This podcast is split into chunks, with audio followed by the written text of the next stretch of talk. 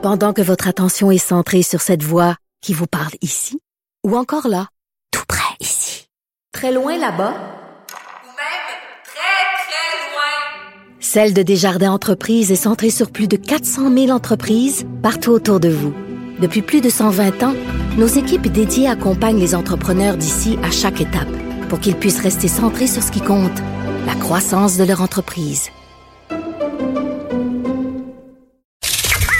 Les effrontés. Joignez-vous à la discussion. Appelez ou textez 187 Cube Radio. 1877 827 2346. Je suis avec Andréane Brunet, animatrice radio. C'est toujours très étrange de recevoir une autre animatrice radio. Aussi euh, chroniqueur voyage, on peut dire ça Mhm. comme ça. Et dorénavant, autrice. Moi, je vais dire autrice. OK. Je vais dire autrice. je vais l'accepter parce que ça vient de toi. Ça te gosse-tu? oui, j'ai Ah, le yes! autrice. Ça commence fort.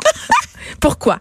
Ben, je préfère auteur, on dirait. Puis je sais pas, il y a pas d'explication, c'est juste Je pense autrice. que c'est l'habitude. Ben, Ça nous exactement. gosse parce que mo- moi, là, je, je- je me confie à toi. Vas-y. Ça me gossait autant que toi. OK. Ça m'énervait, sauf que je me suis rendu compte que c'est juste comme un truc, euh, c'est parce qu'on n'est pas habitué. Animatrice, ça nous gosse pas. Non. Tu sais, c'est la vrai. même affaire. OK, OK, je vais accepter désormais qu'on dise que je suis Je autrice. suis avec l'autrice Andréane Brunet. J'ai hey, déjà gagné cette entrevue-là. C'est facile.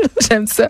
Euh, T'as signé un livre euh, à la couverture euh, quand même qui me parlait beaucoup. euh, coloré, on voit des mangues. Ne pas toucher, s'il vous plaît. Ça, ça a un lien avec le consentement, ce titre-là, Andréane? Ben, on n'est pas, on est vraiment loin du hashtag MeToo. Puis en fait, on a, on, on s'est beaucoup, beaucoup posé de questions à savoir si on gardait ce titre-là parce qu'on voulait pas Ça que les gens, exactement.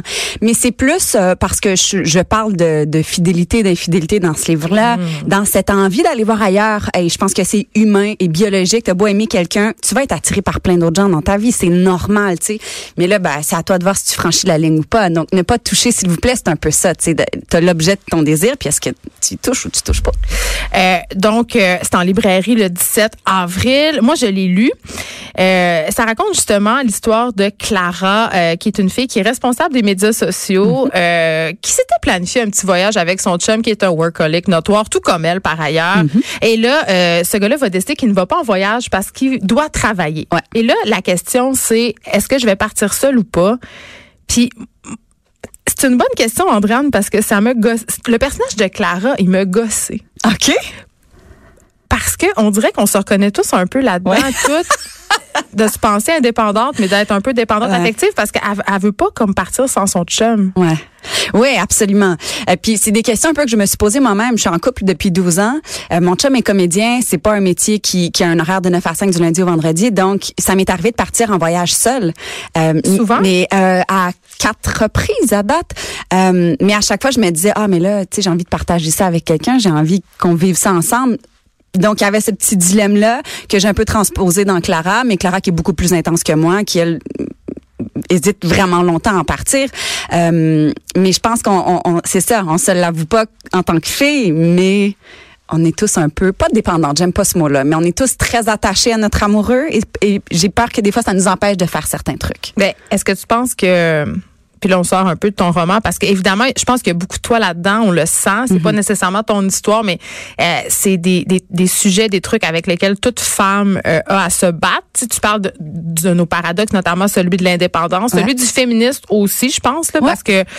Mais mais c'est confrontant de se dire que on, on- on veut être indépendante, mais on est conditionné à ne, à ne pas l'être, en quelque part. Moi, je la sens beaucoup comme ça, Clara, dans ton livre. Euh, je pense pour ça qu'elle m'a dérangée, c'est que j'ai trouvé qu'elle était pas féministe.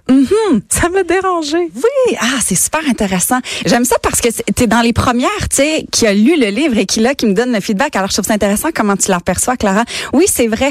C'est vrai qu'elle est un peu molle, disons.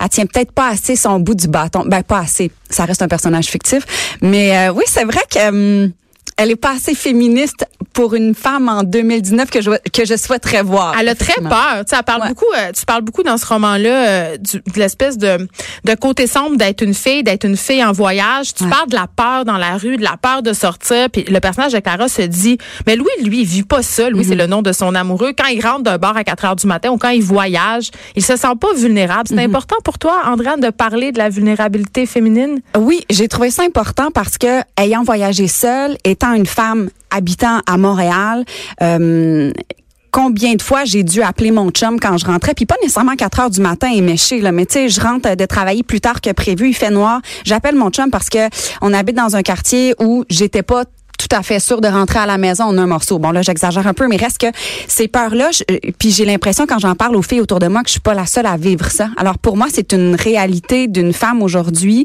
qu'on n'a pas les mêmes libertés qu'un homme parce que on est plus euh, peut-être physiquement vulnérable et, et ces trucs-là me dérangent. Alors je trouvais ça important que Clara le mentionne dans le roman. Mais toi, tu voyages seule, Andréane, ça te fait Ouais. pas peur, mais, mais en même temps, tu es consciente du danger. Comment tu t'organises? Euh, je me fie beaucoup à mon instinct, en fait.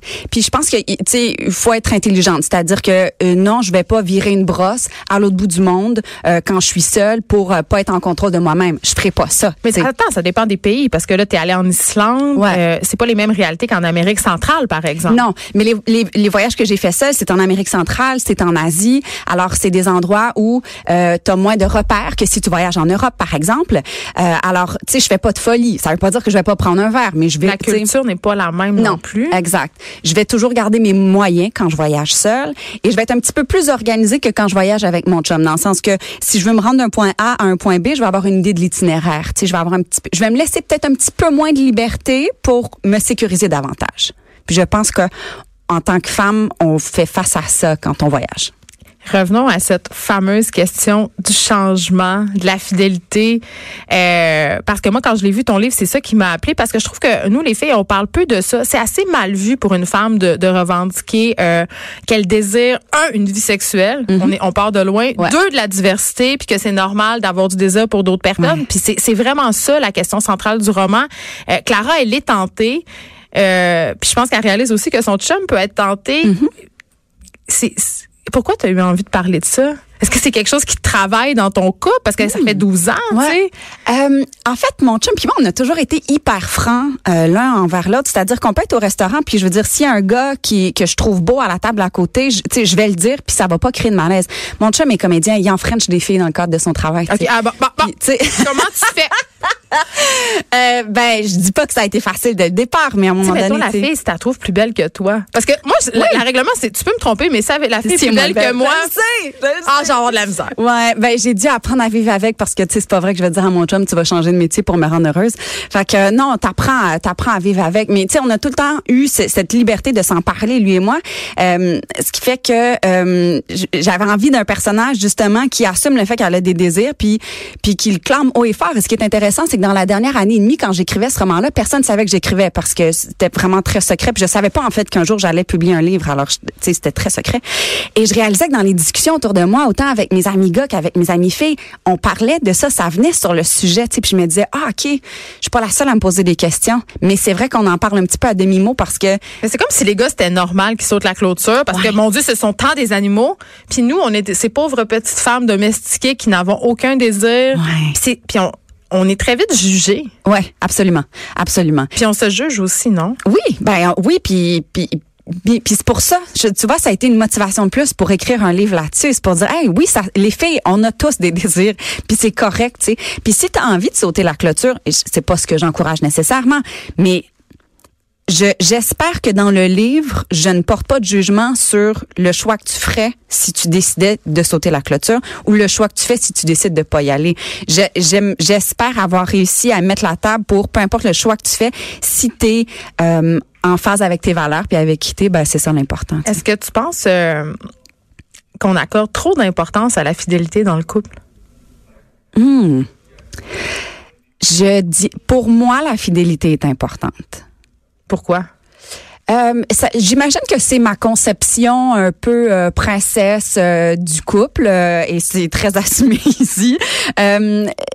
Alors pour moi c'est important, mais j'ai des amis qui sont dans des couples ouverts puis sont heureux et je trouve ça fantastique. En fait, je trouve ça merveilleux. C'est difficile autant que la monogamie, je crois. Eh, C'est clair, c'est clair, clair, clair, parce qu'on est des êtres humains avec des sentiments. Et des. C'est- Et voilà. Oh, oui, oui, exactement. Alors, en fait, je trouve ça intéressant parce que de plus en plus, on voit des modèles différents de couples. Et ça, je trouve ça hyper emballant de voir ça aujourd'hui. Mais on les voit aussi à la télé. Puis je pense que c'est là qu'on voit qu'il y a un vrai changement quand c'est rendu dans la fiction. Tu sais, je pense entre autres au Simone où on avait un couple, euh, des parents de trois enfants qui décident de s'ouvrir avec une autre personne, une femme, des gens qui décident d'être en couple ouvert. Fait on voit que c'est un désir peut-être des gens de l'autre génération euh, de changer le modèle. Ouais. Ouais, absolument. Est-ce que c'est ça que tu as eu envie de faire avec le personnage de Clara? Parce que là, je dévoilerai pas le punch si elle le fait ou pas. Euh, tu vois, j'ai pas réfléchi jusque là. Je, je sais pas si, tu sais, à la base, j'avais envie de, de, de cette fille qui part à l'aventure puis qui est confrontée à plein de trucs qui changent. Elle remet en question sa vie, son couple notamment, mais aussi bien d'autres aspects dans sa vie personnelle.